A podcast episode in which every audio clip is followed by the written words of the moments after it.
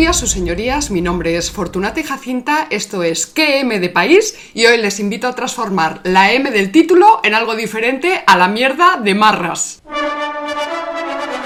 Este capítulo es el primero de una serie de programas que vamos a dedicar al análisis del documental Dos Cataluñas. Eh, ¿Saben ustedes este documental? Pues que Netflix, la mayor plataforma de streaming del mundo, ha tenido a bien glorificar y que ningún organismo público español pues ha sabido confrontar aunque esto tampoco nos debe sorprender mucho, ¿verdad? Porque eso de la contrapropaganda, pues no se nos ha dado demasiado bien en los últimos 500 años. Y hay que manifestarse lo que hemos estado toda la vida callados. La serie constará de cuatro partes. Eh, la primera la he llamado Preludio Cantabile, que es esta de ahora. Entonces, bueno, pues vamos a hacer una introducción y también vamos a aprovechar a explicar algunas ideas básicas, como son la idea de soberanía y la de nación. El segundo capítulo lo dedicaremos al análisis de los recursos narrativos visuales y sonoros que están al servicio de este documental. Toda esta cosa del montaje, cómo está todo eh, diseñado, pensado, programado para impactar de una determinada manera en la del espectador y también pues su relevancia para construir un determinado relato ganador. El tercer capítulo estará dedicado al análisis filosófico de algunas de las ideas clave que atraviesan el documental. Por último, pues eh, presentaremos una coda final o conclusiones. Habrán observado ustedes pues que una vez más los españoles hemos sido abandonados por una parte importante de nuestras élites políticas e intelectuales, las cuales pues borrachas de catecismo ideológico, cada cual con, con el suyo, y ambiciones electorales cortoplacistas, pues se muestran completamente incapaces de hacer frente a la actual situación de crisis nacional.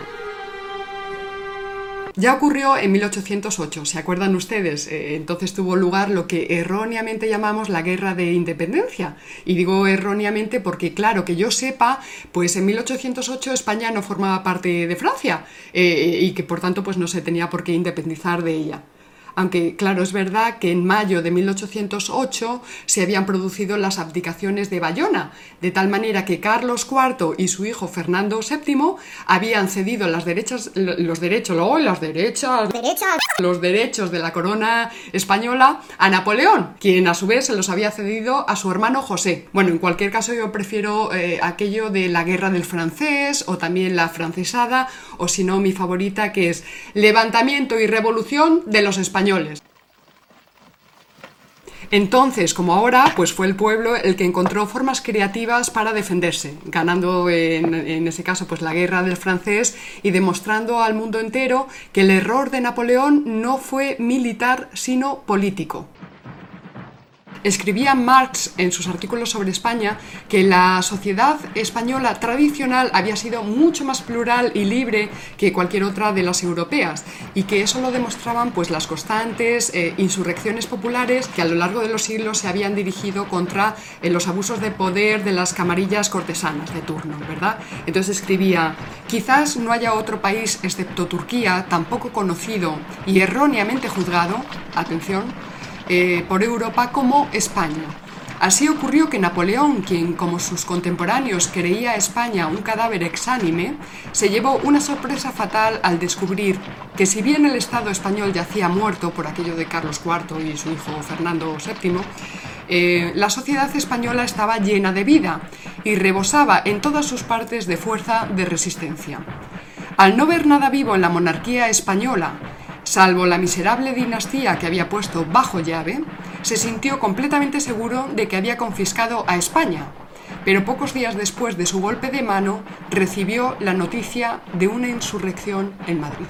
Napoleón se equivocó al considerar que la monarquía en España caería como en el resto de Europa. ¿Y por qué? Bueno, pues porque ignoraba que esa España oscurantista y siniestra y cazurra que la ideología negro legendaria había ido proyectando sobre los imaginarios europeos a lo largo de los siglos, ¿verdad? Bueno, pues eh, en realidad esa España había ido construyendo desde el siglo IX un tejido muy sólido de poderes locales y también provinciales y estatales, ahí pues con los ayuntamientos, las juntas, los consejos, las compañías mercantiles, etcétera, que permitió pues que en 1808 el pueblo español fuera capaz de recoger la soberanía cuando estaba tirada en el suelo. Aquí hacemos una breve parada técnica para explicar qué es eso de la soberanía tirada en el suelo. Entonces cogemos el diccionario de la Real Academia Española y leemos la siguiente definición. La soberanía es el poder político supremo que corresponde a un Estado independiente. Tenemos que entender que el concepto de soberanía ha ido evolucionando a lo largo de la historia y que, por ejemplo, durante la Edad Media se consideraba que la autoridad del rey era una autoridad delegada, subordinada y dependiente de la autoridad de Dios. Es decir, la soberanía correspondía a Dios y Dios se la cedía temporalmente al rey. Pero la cosa siguió evolucionando lógicamente y entonces no sería hasta los acontecimientos de la Revolución Francesa cuando la nación aparece como nuevo sujeto de soberanía solo por curiosidad y por constatar una vez más cómo hay determinadas plataformas de información que ejercen un tremendo poder de subjetivación sobre las mayorías, pues vamos a detenernos un segundo en la Wikipedia, que ya sabemos que su defecto más grave no es tanto lo que dice, sino el cómo lo dice y sobre todo qué no dice. Entonces, por ejemplo, si vamos a la entrada de soberanía, pues vemos que están citados pues todos, Jean Bodin, Hobbes, el abate Sieyès, Rousseau, Carré de Malbert, eh, Jelinek, Heller, pero ¿saben ustedes? Pues que no aparece citado ni un solo español. Cuéntame. No... no sé por dónde empezar. Dándome una lista de responsables, por ejemplo. Esto debería resultarnos como mínimo curioso si tenemos en cuenta que el imperio español ostentaba precisamente en aquella época pues un poder hegemónico incontestable, profundamente institucionalizado y burocratizado y que dicho poder pues no se podía sostener si no había pues un pensamiento político, ético, económico y científico de vanguardia. Es decir, esta idea de que eh, estos territorios tan vastos desplegados por, por todo el mundo pues había una especie de voluntad inconsciente de autorregulación. Esto es una idea completamente absurda, por, primero por metafísica, pero luego segundo por, por acientífica o anticientífica. Es que es, es una vergüenza.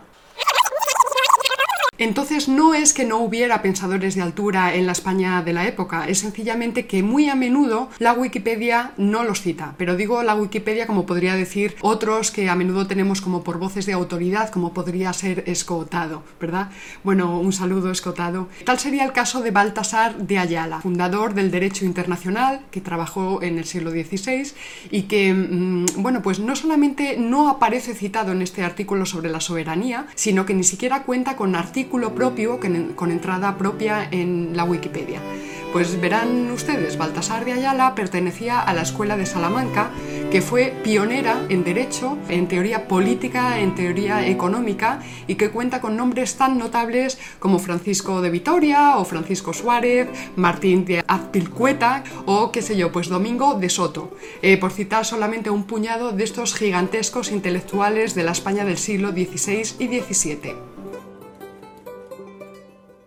Pero vamos a retomar aquello de que el pueblo español pues, fue capaz de recoger la soberanía cuando estaba tirada en el suelo. Entonces veamos, los ideólogos de la Revolución Francesa acuñaron el término antiguo régimen para referirse a las formas de gobierno precisamente anteriores a los sucesos de la Revolución Francesa. Entonces tenemos antiguo régimen, pues es, todo aquello de los reinos y las monarquías absolutas, los estamentos sociales y también pues los linajes, los privilegios locales o fueros. Es decir, este tipo de feudalismo que hoy día tiene tantos nombres y que a todos nos resulta tan familiar.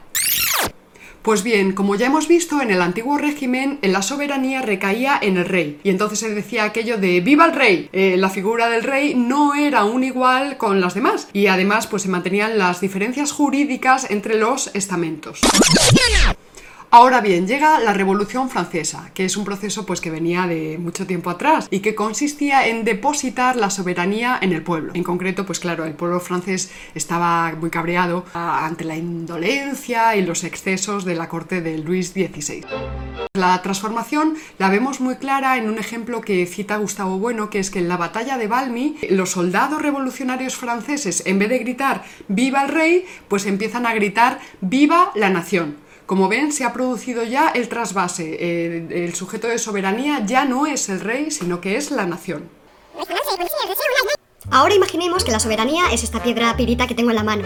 Ven ustedes qué, qué, qué, preciosa, ¿verdad? Qué divina, es que es un tesoro, la soberanía es un tesoro. Por eso hoy día todavía hay tantas luchas por conservarla, por conservarla. Bueno, a ver, teóricamente en 1808, pues Carlos IV es rey de España.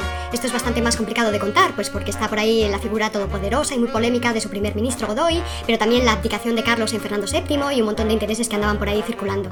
Eh, pero bueno, vamos a aceptar que según las costumbres del antiguo régimen, eh, eh, Carlos IV era el depositario de la piedra pirita. Entonces, en una demostración de debilidad inmensa, pues Carlos IV pretende regalarle la pirita a Napoleón. Napoleón envía a su hermano José a España a recoger la pirita y se, encuentra pues con que el pueblo español se revela, lucha por conservar la pirita y lo consigue. De ahí que podamos decir pues que en 1808 los españoles fueron capaces de recoger la pirita, es decir, la soberanía cuando estaba tirada en el suelo.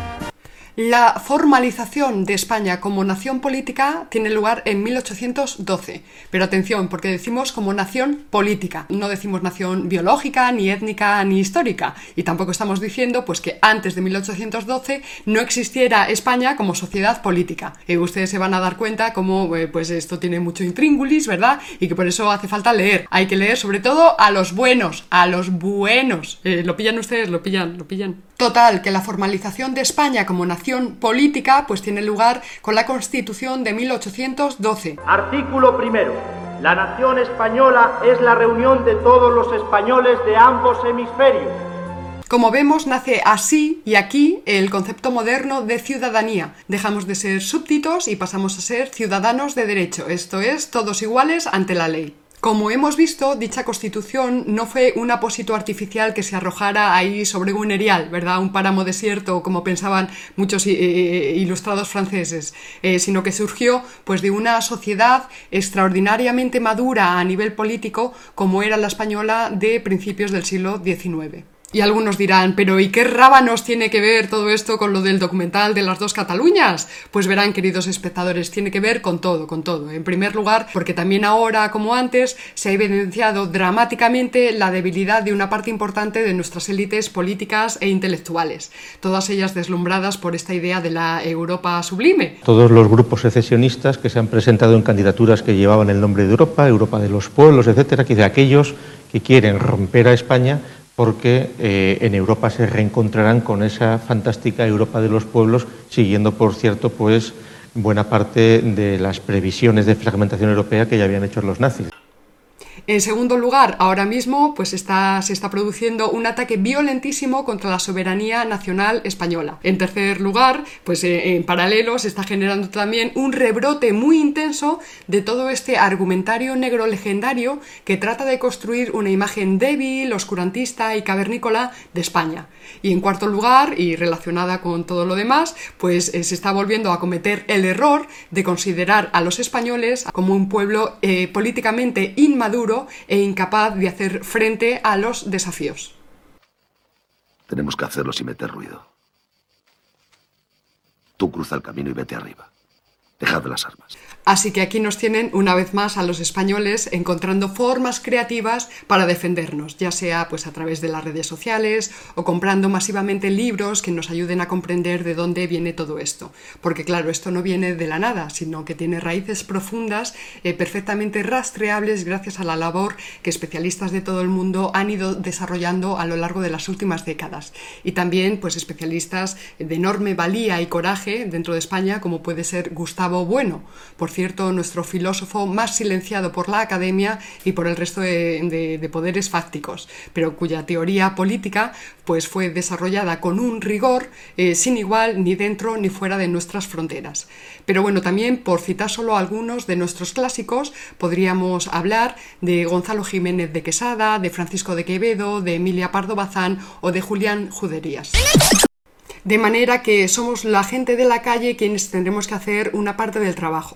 Fortunata y Jacinta asumirá su, parte realizando una serie de programas de análisis del documental Dos Cataluñas que se presenta a sí mismo como un ensayo crítico de la realidad política y social que se vive en España. En España, señores, a ver si se enteran ya de una vez que el conflicto no se vive en una Cataluña, ni en dos, ni en 25 Cataluñas, que se vive en España. El conflicto se vive en España.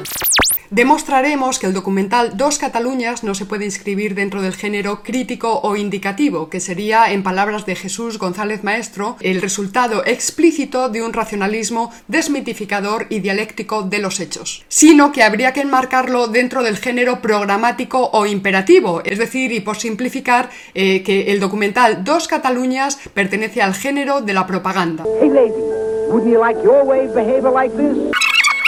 Y este producto no es preocupante porque sea una novedad. De hecho, la propaganda en contra de España pues tiene cinco siglos de historia. Tampoco es preocupante pues porque resulte de una belleza arrebatadora. Y, eh, eh, es preocupante porque la tecnología que lo sostiene es una tecnología de ámbito planetario. Cuando una tecnología de ámbito planetario se pone al servicio de una ideología, entonces sí estamos ante una cuestión preocupante y peligrosa sobre todo también pues porque el producto ha sido presentado eh, como un producto ideológicamente neutro y claro, querámoslo o no, pues eso despista. Se despide de ustedes Fortunata y Jacinta y recuerda, si no conoces al enemigo ni a ti mismo, perderás cada batalla. Hasta luego.